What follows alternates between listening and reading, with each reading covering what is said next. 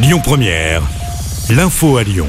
Bonsoir à tous. Dans l'actualité ce lundi, bonne nouvelle pour des milliers de foyers français. À partir d'aujourd'hui, deux aides exceptionnelles, 200 euros chacune, seront versées par l'État pour aider les Français à faire face à la hausse des prix de l'énergie, mais aussi à l'inflation. Aucune démarche n'est à effectuer. Emmanuel Macron sera sur TF1 et LCI ce mercredi soir à 21h05. On l'a appris ce matin. Le président va faire un point sur son quinquennat à cinq mois des prochaines élections présidentielles. La crise sanitaire sera également abordée lors de ce grand entretien. Dans l'actu local à présent, le quartier de Confluence a été bouclé ce matin dans le deuxième arrondissement de Lyon à cause d'un colis suspect. Il s'agissait d'un sac à dos déposé sur un banc à quelques mètres du centre commercial. Les forces de l'ordre ont dû couper la circulation des véhicules en attendant l'arrivée des démineurs. Des perturbations ont aussi été relevées sur les transports en commun dans cette zone ce matin. On poursuit avec cette grève qui perturbe fortement le réseau SNCF aujourd'hui dans notre région. Les TER sont particulièrement touchés avec la fréquence qui est réduite.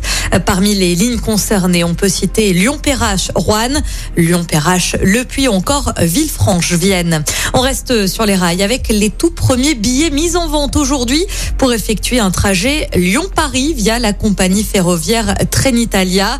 Le premier opérateur a concurrencé la SNCF. Les places sont accessibles à partir de 23 euros. Les premiers trains circuleront à partir de ce samedi entre Milan et Paris avec des arrêts à Lyon-Pardieu, Chambéry, Modane ou encore Turin. Il y aura deux allers-retours quotidiens. Et puis c'est un bon bilan pour la fête des Lumières. Près de 2 millions de visiteurs ont participé à cette édition avec 180 000 personnes chaque soir sur la place des terreaux ou encore 80 000 spectateurs du côté de la cathédrale Saint-Jean pour contempler l'œuvre Iris. C'est d'ailleurs cette œuvre qui a été sacrée la meilleure animation cette année. Au niveau sécuritaire et sanitaire, la police a verbalisé un peu plus de 200 personnes. 23 établissements ont été mis en demeure et 6 ont été fermés. Écoutez votre radio Lyon Première en direct sur l'application Lyon Première, lyonpremière.fr et bien sûr à Lyon sur 90.2 FM et en DAB+. Lyon Première